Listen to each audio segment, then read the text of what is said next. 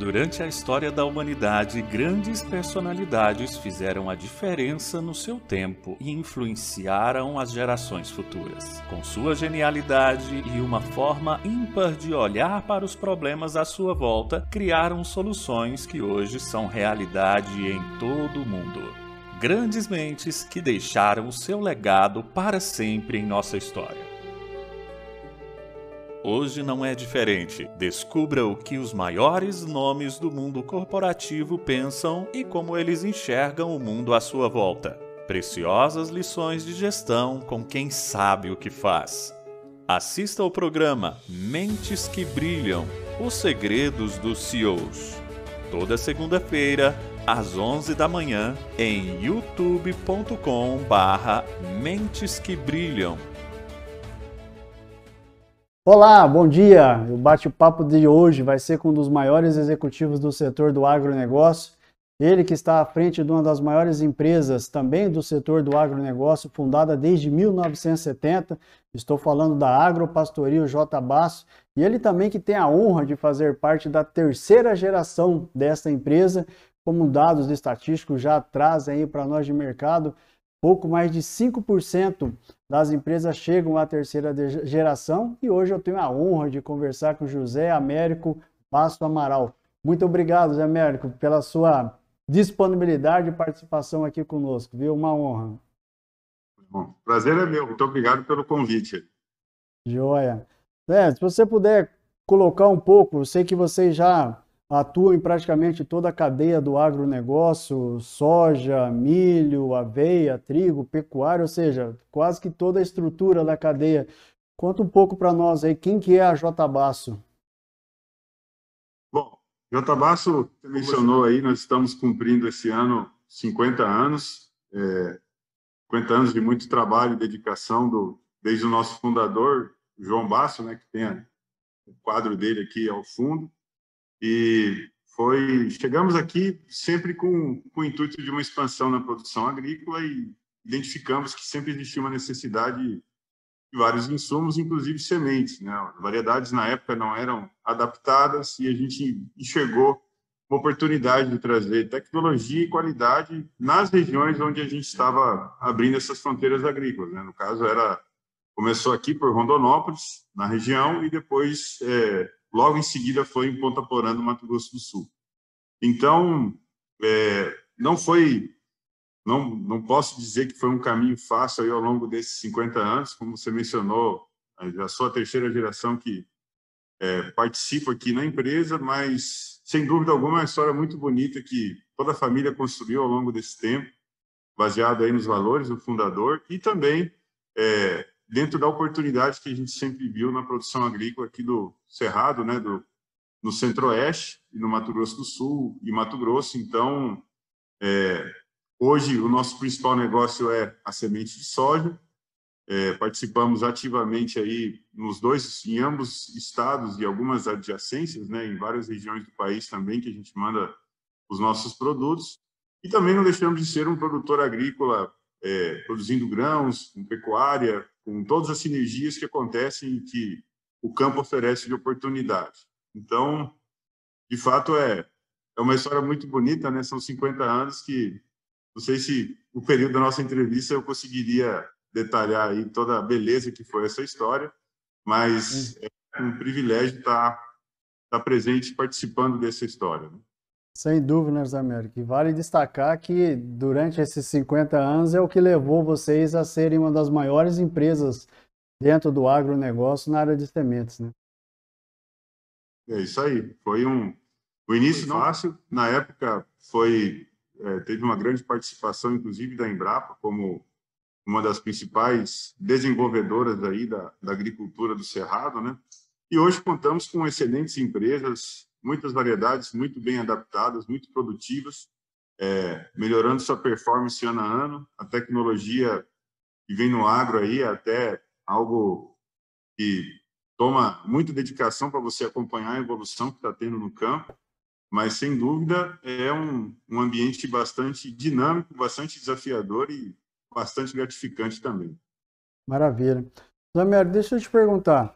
É, é, você está aí encaminhando aí para dois anos à frente da, à frente da empresa, né, como CEO. Como que foi esse processo de preparação ah, da sua, ah, da sua sucessão dentro de uma empresa que já está solidificada, que já tem uma estrutura de governança muito bem estruturada? Como que foi esse processo para você de, de, de, passagem de bastão? É, ele foi, é, como eu diria, Roberto, não existe, não existe, não existia no caso, né, uma um processo formal, vamos dizer assim, de assumir essa posição de CEO antes até. Foi um pouco também de é, uma conjuntura favorável aí, tanto para mim pessoalmente, né, quanto o momento que a empresa está atravessando, que é, era necessário um certo, vamos dizer assim, dinamismo nessa é, nesse atual momento que a empresa estava passando.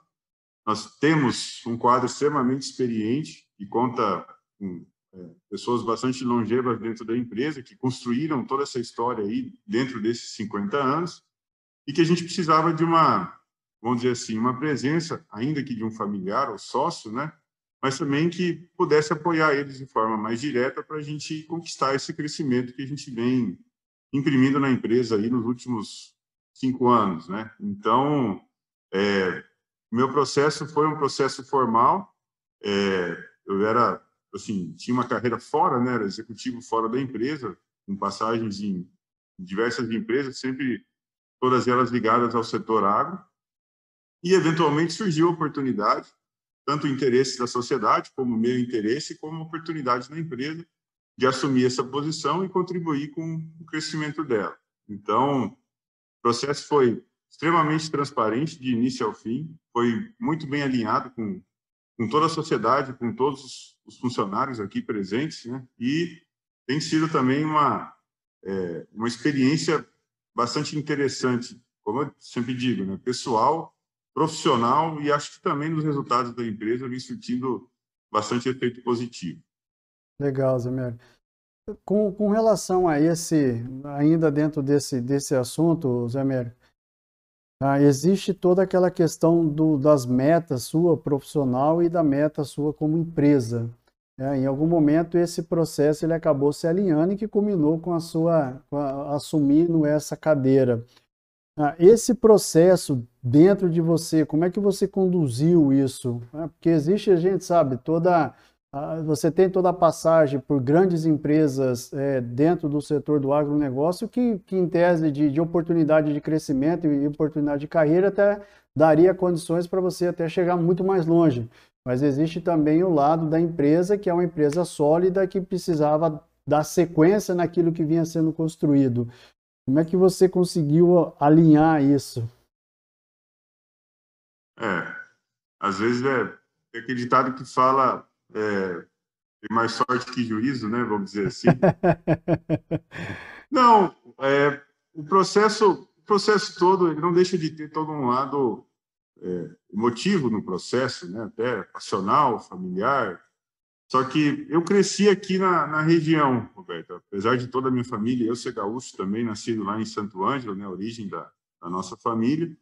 É, eu vim para cá muito cedo, que foi é, acompanhando justamente a aquisição dessas áreas que, que, ocorreram aqui no Mato Grosso, eu me mudei para Campo Grande.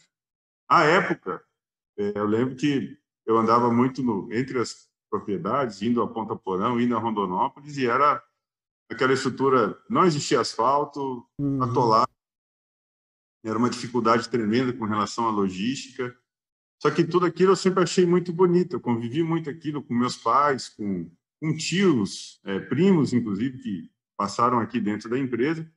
Eu sempre achei muito, muito rico, é muito aliar família com atividade agrícola é algo é, extremamente gratificante. Então, isso, sem dúvida, me deu duas ligações. Uma ligação foi com o agronegócio, que esse é o viés que eu sempre trabalhei, toda a minha formação foi voltada para essa, essa área e também com, a, com as propriedades propriamente dita, a empresa propriamente dita, que a gente não pode, eu nunca omiti a, a paixão que eu sempre tive por essas empresas, sempre me interessei, mesmo estando distante, a gente sempre teve um, uma estrutura de governança que permitia a gente acompanhar, mesmo à distância, é, os números, a evolução que a empresa vinha, é, vinha acontecendo, e, e, isso foi culminando é, por, pelo destino, por uma série de razões aí, com a minha entrada aqui. Mas foi uma mistura aí, Roberto, entre, vamos dizer assim, vocação pessoal, é, paixão, também a oportunidade propriamente dita que surgiu há dois anos atrás, né? Maravilha, que maravilha, Zé América. Vamos falar um pouquinho agora sobre, sobre família. Como é que foi aí esse, o suporte seu dentro desse âmbito familiar e o que, que ela representa hoje para você diante de todo esse histórico, diante de todo esse processo de construção, Zé Américo?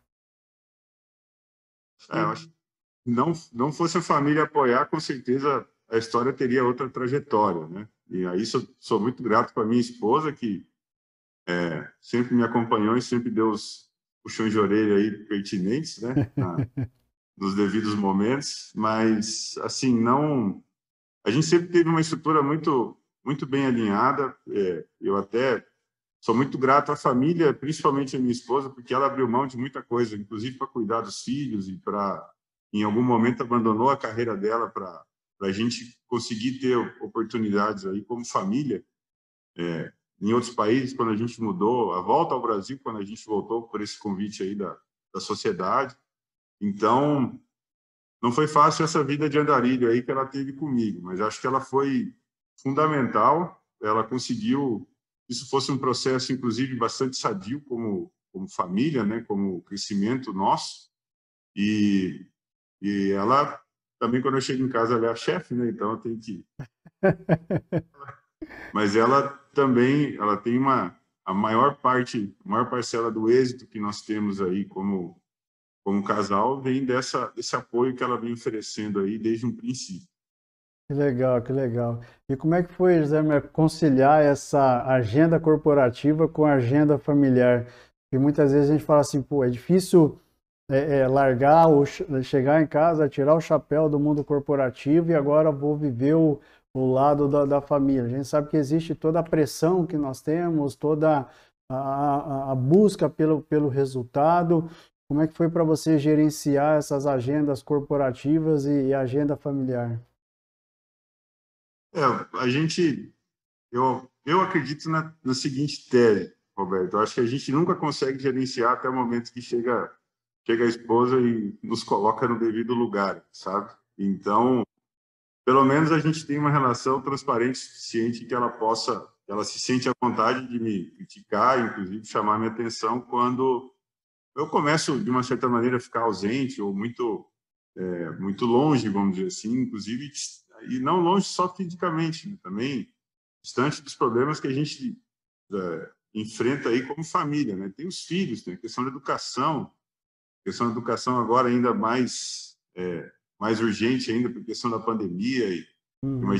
crianças novas aí tendo aula online, isso não é, é difícil acreditar que eles estejam aprendendo alguma coisa. A gente está bastante preocupado, né, com essa situação e torcendo para que ela termine logo. Né?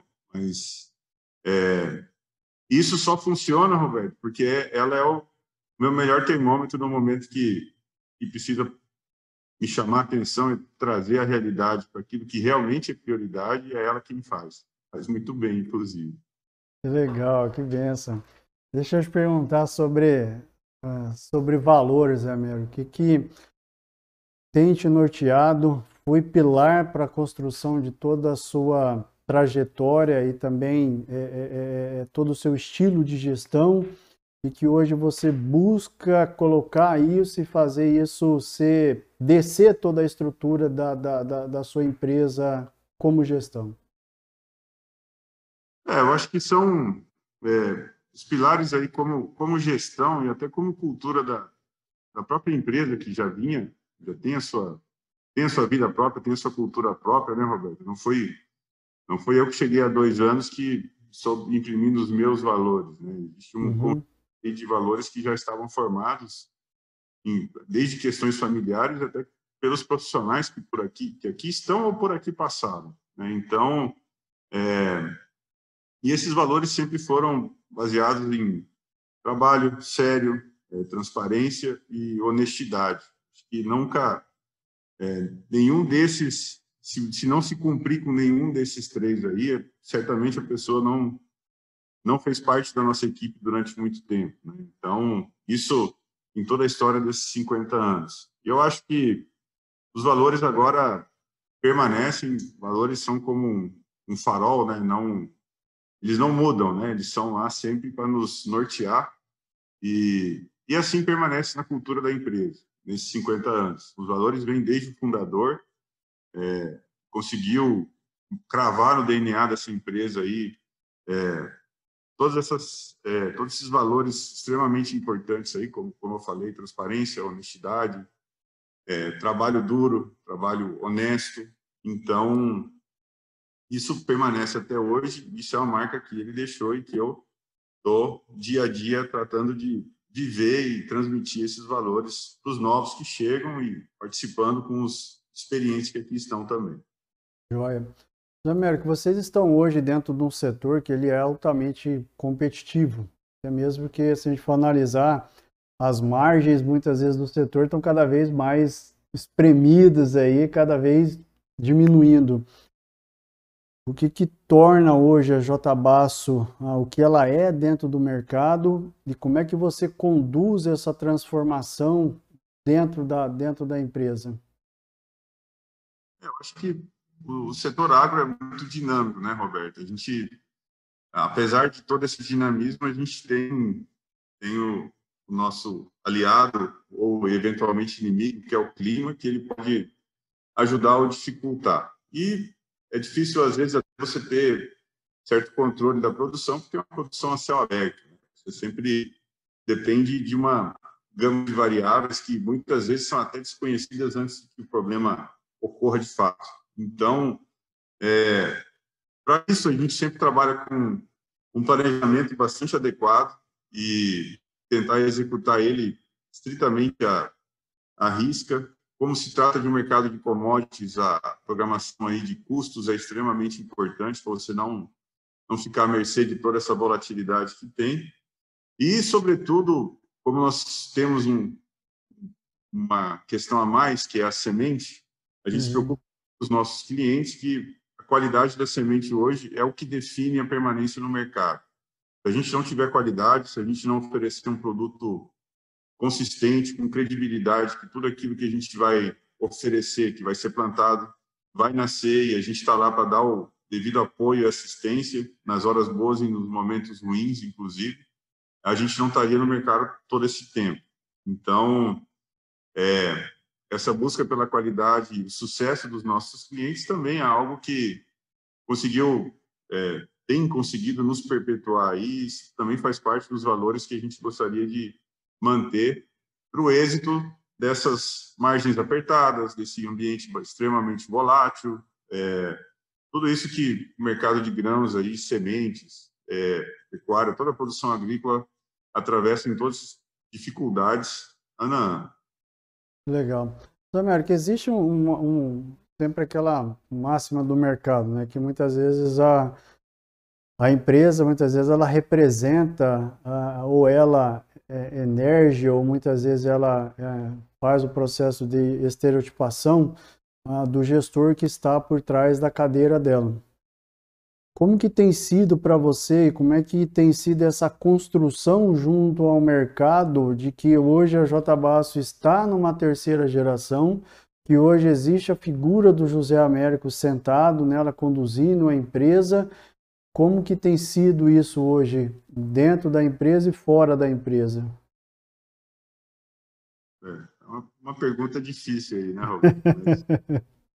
Não, eu, eu acredito que é, tudo isso faz parte de uma, uma transição muito transparente com relação aos gestores que, que aqui estão e que eventualmente serão sucedidos aí. É o caso que está acontecendo agora. É, o, a estereotipagem, né, ou a imagem, vamos dizer assim, que a gente gosta de passar para o mercado, permanece a de credibilidade, qualidade, é, solidez, né, e sempre fiel aos valores, mas também a gente com essa mudança, até inclusive uma mudança geracional, que é, apesar dos meus poucos cabelos e existentes brancos, é, existem pessoas aí muito mais experientes também, que colaboraram muito com a gente, que eu gosto de escutar bastante, mas é, é um momento bastante dinâmico, Roberto, onde necessita bastante agilidade, inclusive, nas decisões, agilidade nas, é, nos atos, vamos dizer assim, nas, nas inovações,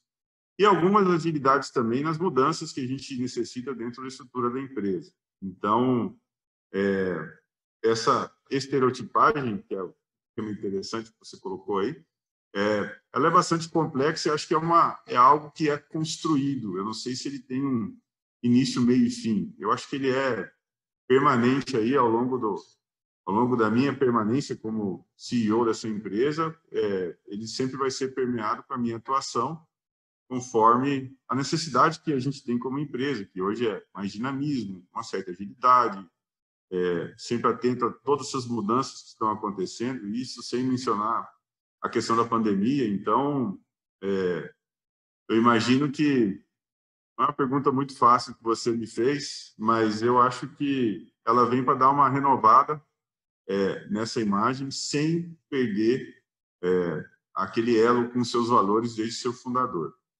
Maravilha, maravilha. Vamos falar um pouquinho sobre processos de tomada de decisão, Zomero. Hoje a gente sabe que, principalmente dentro do agro, nós estamos aí cercados com a tecnologia, até mesmo para poder nos, nos, nos, amparar em todo o processo de tomada de decisão. Então, são softwares, são é, equipamentos, é, colheitadeira cada vez mais automatizada, gerida pelo centro e por aí vai mas existe a figura também do, do, do, condutor principal, que é aquele que toma a decisão e muitas vezes ele tem uma visão que vai além daquilo que os números estão dizendo.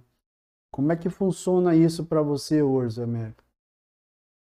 Eu acho que é, a questão tecnológica aí, ela, ela tem que ser um aliado, você não pode ser escravo dela, né? Ela tem que, que ajudar, ela tem que te servir e não você servir a ela. É, ela é extremamente importante, Roberto, até para você começar a ter um, um, vasto embasamento, vamos dizer assim, baseado em números ou projeções ou cenários, ou o que seja, para você tomar uma decisão mais assertiva.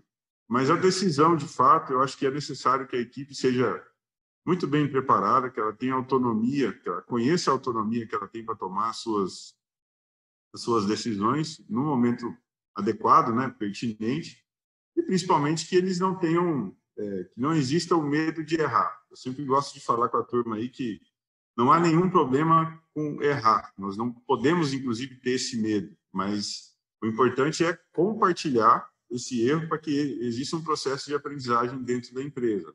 Então, a tecnologia vem em linha com isso. Acho que, inclusive, a escolha da tecnologia hoje é, é eu, gosto de falar que ela é muito mais arte do que ciência pelo tamanho uhum e pelas opções, né, pela ampla gama de é, inovações que estão acontecendo, mapeamento, é, mapeamento até de, como você falou assim, dos tratores, de imagem, de telemetria, de uma série de questões aí que, se você não se cuidar, você acaba submerso numa bastidão de números aí, sem conseguir tomar nenhuma decisão. Né? Acho que essa é a, esse é o perigo que você corre dentro de toda essa inovação que está acontecendo. E nunca tirando de cena o elemento humano. Ele sempre vai ser fundamental, é fundamental, e ele, ele tem que ser auxiliado pela tecnologia e não ao contrário. Legal. Para aproveitar esse gancho aí do quando você fala do fator humano, ah, hoje nós já sabemos aí as várias pesquisas que existem em termos de perfil do, do profissional, ah, fala aí de flexibilidade cognitiva, negociação, orientação para servir, ou seja, uma gama de, de, de fatores. Para você, como gestor, qual é o perfil do profissional que você cativa e cultiva todos os dias e que você faz questão de, de, de, de estar cercado, é, de se cercar desses, de, desses profissionais para que você conduza os resultados? É, uma pergunta também bastante interessante, Roberto. Eu acho que é, eu estaria mentindo se, se houvesse uma receita. Né? Eu acho que cada para alguns para algumas posições ou inclusive alguns momentos da carreira de cada pessoa existe um perfil adequado. É, Só que eu acho que curiosidade, é, curiosidade no sentido não questionador assim ou briguento, né? Mas curiosidade para entender os porquês das decisões ou os porquês das dos processos que são realizados, porque e se eles existem, eles podem ser melhorados. Esse é um aspecto que eu procuro bastante. É, além da curiosidade, eu acredito que transparência também é extremamente importante. Transparência no, no trato, é, no feedback, nos comentários. Eu acho que existe existe sim transparência com elegância. É, e eu acho que também é, a, a, capacidade ou a inteligência emocional de tomar decisões ou saber a sua responsabilidade dentro de uma decisão também é fundamental para o profissional. Legal. Américo, pergunta agora, aí, aprofundando um pouquinho mais. Como é que você se sente hoje, é, sabendo que você é o um dos principais gestores da empresa e que, sob sua responsabilidade, é, estão aí a, a, condução dos resultados da empresa e muitas vezes o desenvolvimento pessoal e profissional dos colaboradores que fazem parte da sua a, da corporação. Como é que é isso para você hoje? Ah, essa responsabilidade, assim, normalmente a turma tem uma, uma ideia do, o CEO herói aí. Eu não acredito em CEO herói. Eu acho uhum. que tem uma equipe extremamente com diversas habilidades, inclusive distintas e perfis distintos, que é o que constrói. Aqui eu compartilho muita responsabilidade com, com toda a equipe, de cima a baixo. Eu, eu gosto que ela se sinta é, participativa da decisão, até para quando ela tem um protagonismo, ela aumenta a responsabilidade, o senso de responsabilidade, né, o senso de dono, inclusive, dessa, é, nessas decisões, nessa construção. É, e sim, existe um peso, existe é, uma responsabilidade que a gente sempre tem que estar focado em desenvolvimento de equipes. Né? Então, a gente busca é, alguns treinamentos, algumas discussões internas e alguns até treinamentos, não só externos como internos, para desenvolver essas equipes. Mas eu volto a dizer, eu acredito que o sucesso é da equipe. Acho que um CEO de sucesso é um CEO que tem uma equipe de sucesso. Ele não, ele sozinho não não vai levar muito longe a, a empresa carregando ela nas costas. Né? Então existe sim uma preocupação que eu contrate pessoas muito melhores que eu para estar aqui dentro para levar essa empresa sempre mais adiante. Existe sempre aquela figura, né, Zé Américo? Muitas vezes dá. Aí é o, a questão do perfil mesmo, que é o medo ou o receio de, de, de perder a cadeira. Né? Porque, assim, muitas vezes você tá. Você conduz profissionais que eles são altamente técnicos, às vezes sabem muito mais do que você e você tem que conduzir isso. Acho que esse, é, esse tem sido talvez um dos maiores receios, um dos maiores problemas a serem tratados dentro, da, dentro das corporações, que é o, o medo de, de, de, de, largar, o, largar o bastão ou medo de perder a, o, o comando da, das operações, né? Eu não sei se isso já passou por, por você, ou se já, já, já teve essa experiência. É, o, a, existem algumas experiências que a gente às vezes aprende até na, dando cabeçada mesmo, né? E grande parte delas, e algumas delas eu identifiquei em alguns, algumas ocasiões na vida, é que a turma acha que guardar para si informação ou não compartilhar com a equipe é, toda a situação que está acontecendo, seja ela qual departamento que seja, é certamente uma receita ao fracasso. É, hoje, é, tudo é muito mais compartilhado, a informação tem que ser aberta, transparente, até para você buscar ajuda se, a, se os seus colegas de equipe têm uma ter uma noção do contexto mais ampla, certamente eles podem te ajudar de uma maneira mais efetiva. Então, é, esses são os pontos de, de, já identifiquei algumas ocasiões de alguns profissionais que são é, talvez algo fechados, acreditando que se eles são donos da informação, eles têm a cadeira garantida, vamos dizer assim. Eu acho que é o, o inverso disso. Eu acho que, pelo contrário, essa pessoa ou tem dificuldade de trabalhar em equipe ou tem dificuldade com relação ao seu senso de responsabilidade. Né? E esse profissional certamente precisa ser reorientado. Legal, legal. Vamos falar um pouquinho sobre modelo de gestão, Zé Américo. Hoje a gente fala muito sobre meritocracia, gestão por propósito, gestão por resultado, a, o mão na massa, que é o hands-on, ou o maker, de fazer acontecer, dentro do que você tem colocado, gerir, dentro daquilo que você tem usado hoje, dentro do que você tem colocado como modelo de gestão. É, o que, que você tem utilizado e qual a metodologia que você acredita que tem feito a diferença para você no seu dia a dia?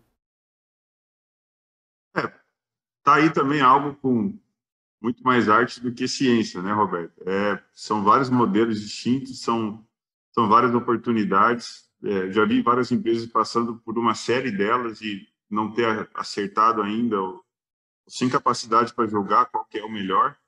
Mas eu acredito que aí um misto entre meritocracia dentro de é, metas plausíveis e muito bem definidas, e outro misto de uma avaliação ainda que subjetiva, mas que seja dos, do, dos seus pares e dos seus superiores, é uma das é, é, uma é um bom início, vamos dizer assim, para você começar a ter esse modelo de gestão dentro da empresa. A meritocracia, estritamente por números, ela inclusive eventualmente pode limitar é um pouco a criatividade ou uhum. alguém algum risco, vamos dizer assim, é, dentro daquele medo de errar ou, ou qualquer coisa assim. Eu acho que por isso tem que ter um componente subjetivo, para não dizer humano, que vale uma, uma avaliação aí mais ampla e não apenas numérica do profissional. Legal, muito boa visão. Vamos falar um pouquinho agora sobre fontes inspiradoras, José Américo. Com certeza você teve aí pessoas que inspiraram você e têm inspirado a continuar dentro desse foco dentro desse propósito. Quem são essas pessoas que hoje motivam e que realmente dão razão e propósito para tudo isso que você está construindo? Acho que a, o, as principais fontes inspiradoras aí eu tenho dentro de casa. Né? Começaram com meus pais, que para mim são os é, foram e são os meus maiores inspiradores aí dentro da, da história deles aí, que eles também vieram aqui para o Mato Grosso nessa nessa desbravando, vamos dizer assim, o que era lá na década de 70 e 80 o, o Cerrado, né, vamos dizer assim, o Mato Grosso, o Mato Grosso do Sul. Daí que vem a minha paixão e esse interesse pelo agro, inclusive. É, mas nós temos algumas é, personalidades, vamos dizer assim, que eu gosto bastante, e mas eles não, não são tão modernos assim, mas eu acredito que o Winston Churchill é um bom nome para ser para inspirações. Acho que ele tem das, das melhores frases aí que, que tem sempre a tiradinha do Winston Churchill que eu acho que também ele é um modelo de liderança. Foi uma pessoa é, muito peculiar e muito necessária naquele momento da Segunda Guerra Mundial para todo mundo, não só para a Europa para a Inglaterra. É, existem alguns é, escritores que vêm com algumas teorias interessantes que vale a pena escutar, que eu acho que é o o Nassim Taleb, que é um analista de mercado, que ele escreveu alguns livros aí bastante interessantes, uma série de livros que eu acho que é, é são válidas as leituras. E tem é, alguns alguns autores ou livros que falam um pouquinho da, daquele estúdio Pixar, um pouquinho sobre criatividade, eu acho bastante uhum. interessante. Não deixa de ser é, uma fonte de inspiração. E esses modernos, Roberto, tem o fundador da Netflix, que escreveu um livro recentemente, tem todos eles, eles vêm com passaram a vir com uma visão, inclusive de recursos humanos, vamos dizer assim, de remuneração, bastante diferente ou até controversa diante do que a gente está acostumado nesses clássicos modelos de gestão que nós estávamos discutindo, né? Então, é, não existe uma uma pessoa fora a minha família e, obviamente, meus filhos também, que eu faço tudo por eles, né? Então, acho que eles são uma grande inspiração que eu tenho ao chegar em casa, saber que estou construindo pelo menos um, um, legado aí de exemplo e conhecimento que eu gostaria que fosse as, as maiores lições que eles levem aí, assim como foi a lição que meus pais me deixaram. Né? Então, também é uma pergunta difícil, né, meu cara? Você saber quem que são os seus cara, mas... aí, mas... Não, mas que legal essa, essa sacada sua, porque assim, é, é essa questão da, principalmente das biografias, é, pelo menos para mim, né? esses caras ensinam muito, tem, eles têm muitas sacadas que você consegue trazer para a nossa realidade e abrir mesmo a nossa mente em termos de, de gestão, em termos de negócio, e nos dá também uma analogia que muitas vezes a gente não consegue é, é a frio conseguir colocar em prática. Mas quando você começa a fazer isso, e, e, e aí nos leva aqueles momentos de, de relaxamento, né? Não sei se é com você também funciona isso, assim, José Você sai, a cabeça está espairada e, e, e, começa a trazer aqueles momentos e você começa a aplicar dentro do negócio, a hora que vê, pum, tá ali uma ideia, tá ali um projeto, tá ali um negócio que nasceu que você consegue materializar e trazer para a equipe, né? Eu não sei se funciona assim contigo, mas comigo funciona dessa forma. É muito legal. Muito massa. Assim mesmo. Acho que eventualmente um pouquinho, ter uma vivência um pouquinho fora da caixa aí é importante até para dar uma oxigenada. Né? E Sim. todos deveríamos fazer isso com certa frequência. Sem dúvida, sem dúvida. É que existe também, eh, Zé Américo, é por isso que a gente fala, né? Aquela roupagem do CEO de que é aquilo que você colocou, ah, que é o homem super-herói, aquele cara que não pode falhar, ele não pode errar, ele tem que conduzir a empresa 24 horas, a vida dele tem que ser a empresa. Ah, eu acho que isso, é esse, aquela palavra, esse, esse, esse, é, esse, é, esse, esse modelo ou essa visão, ela tem sido quebrada e mostrado através dos resultados que as empresas têm conseguido construir. É, empresas modernas, empresas mais arrojadas, com tecnologia, com modelos de gestão, é, com pessoas. Esse contexto acho que tem mostrado que aquela visão lá atrás, é, construída a ferro e fogo, hoje ela não para de pé, ela não tem solidez, ela não tem realmente, é, é ela não consegue gerar os mesmos, os mesmos resultados do que todo esse contexto que nós estamos vivenciando é, nos proporciona. Né? Exatamente. Tem um, uma das referências também que acho que é um livro que vários leram aí, que também é bastante interessante, mas ele é bastante interessante pelo, pelo dia depois aí, que é aquele sonho grande do, do Jorge uhum. Paulo, da, da né? Então, de fato, também é um modelo para nos mostrar, Roberto, que se você fica é, atrelado a alguma receita por muito tempo, essa receita venha vem trabalhar contra você. Então, recentemente, ele mesmo já deu algumas declarações aí dizendo que eles precisam também se atualizar e, e reviver o modelo de negócio deles ou o mercado onde eles atuam, porque eles estavam ficando para trás. Né? Então, é interessante justamente quando um grande super-herói, como é, como eu considero o Jorge Paulo Leman e seus seus sócios aí em toda a construção que eles fizeram, em todo império que eles têm, de essa humildade dar um passo atrás e falar, puxa vida, acho que tem coisa que a gente ainda pode melhorar ou mudar, né? Acho que esse é, é o esse é o espírito. Né? É, que é o processo de transformação, de mente aberta, né, né Zé Américo? De realmente entender que, cara, o mundo está mudando e eu preciso também mudar. Eu não posso engessar e nem querer engessar a empresa dentro de um modelo de caixa fechada, né? Corta os braços, as pernas, mas eu tenho que fazer encaixar aquele modelo. Né? Legal, muito bacana. Sim. Vamos falar um pouquinho sobre mercado de atuação, Zé Américo. Hoje vocês, de novo aí, retomando a J-Basso. É, concorrência, alta tecnologia, compromisso pela entrega da qualidade, ou seja, que mais hoje a J-Basso sonha e o que mais hoje tem tirado o sono da J-Basso? É, eu acho que o nosso sonho permanece é, o mesmo aí praticamente há 50 anos, né? desde quando a gente to, é, optou pela produção de sementes. O nosso sonho é ter sempre a semente perfeita para os nossos clientes. E a gente sabe que não é, é inviável, não vou dizer que seja impossível, mas é extremamente trabalhoso e a gente é a bolsa que nós temos aí ano a ano.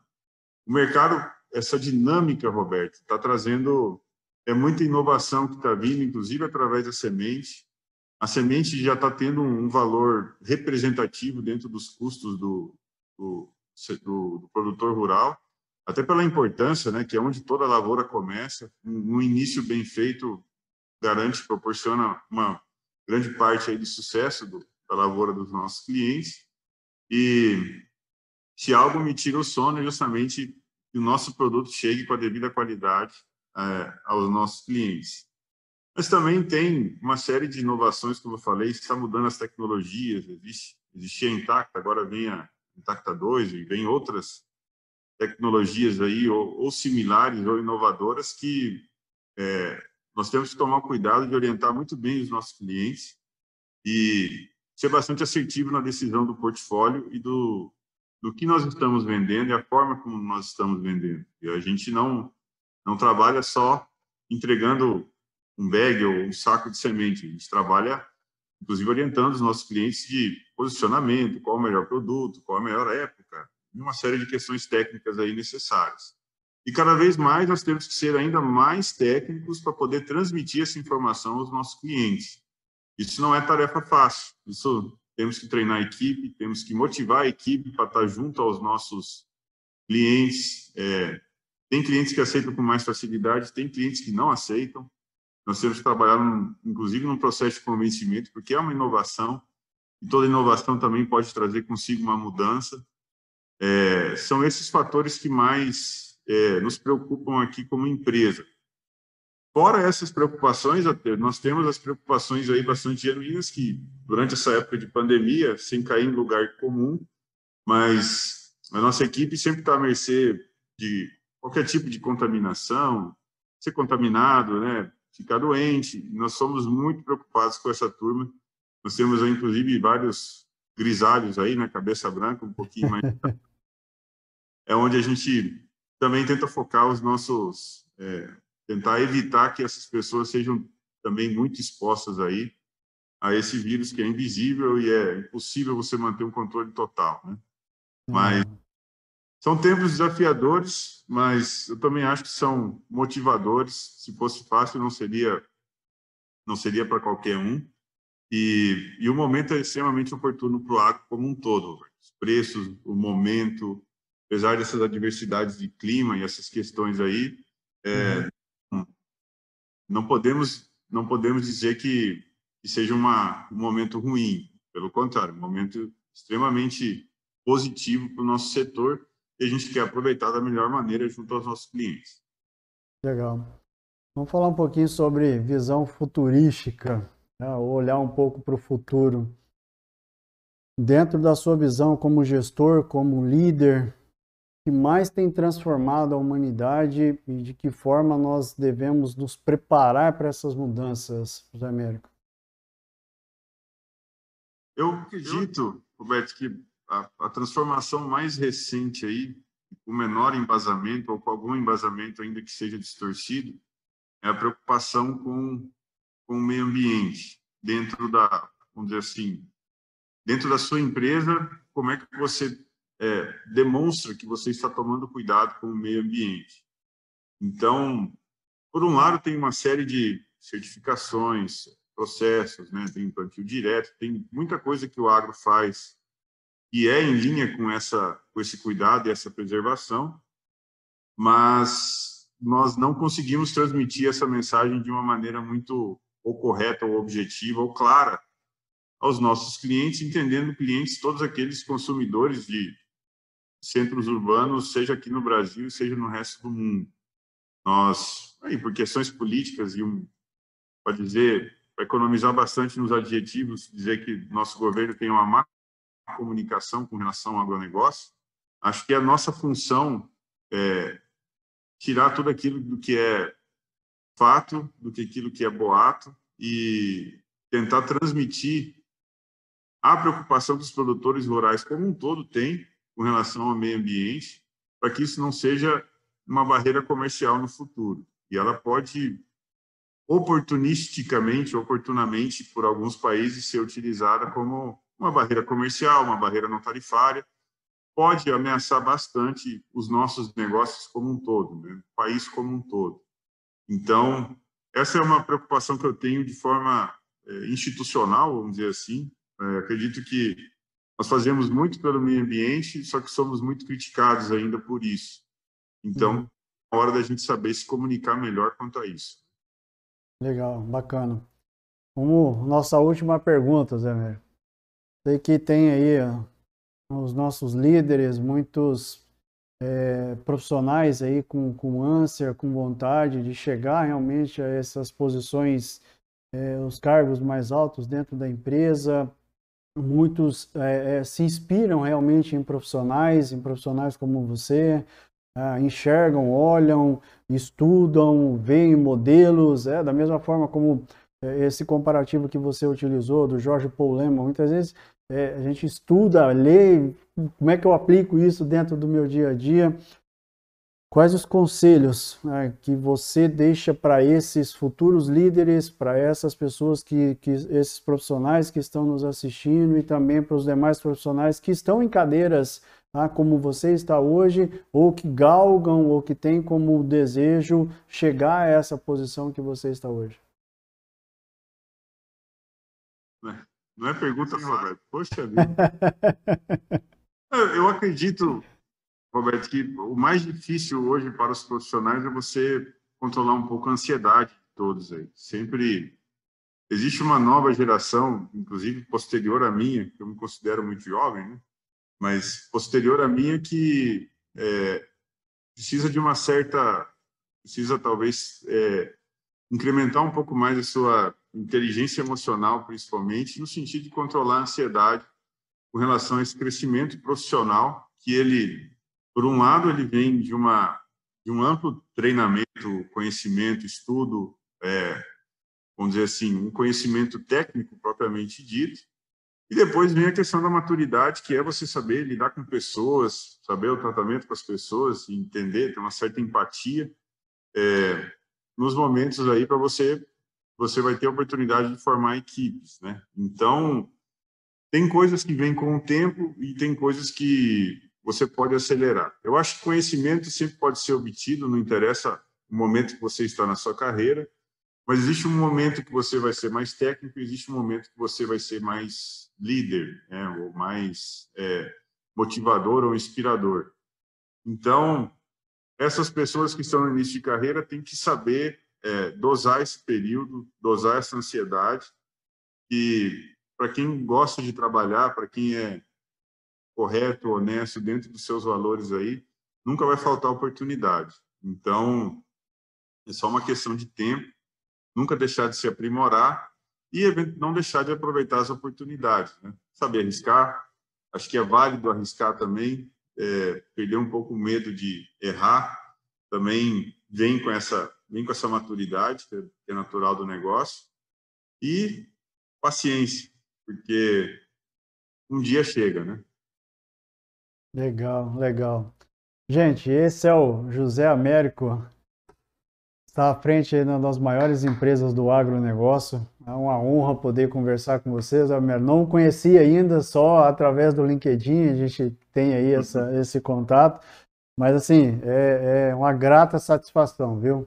Ver o seu profissionalismo, ver a maneira como você tem conduzido os seus negócios e saber que realmente a JBasta tem um futuro brilhante à frente, a sua, nas suas mãos, você como gestor. É um prazer mesmo, uma honra poder é, ter esse momento aqui e poder compartilhar isso também com, com, com o nosso público e levar um pouco aí de não só da empresa J Basso, mas também da pessoa, ah, do José Américo, quem que é esse profissional, ah, brilhante profissional que está à frente aí de uma das maiores empresas do agronegócio. Muito obrigado, viu, José Américo? Obrigado, Roberto. Satisfação toda é minha. Obrigado pelas perguntas difíceis também. Algumas questões, mas muito legal a conversa. Muito obrigado pela oportunidade.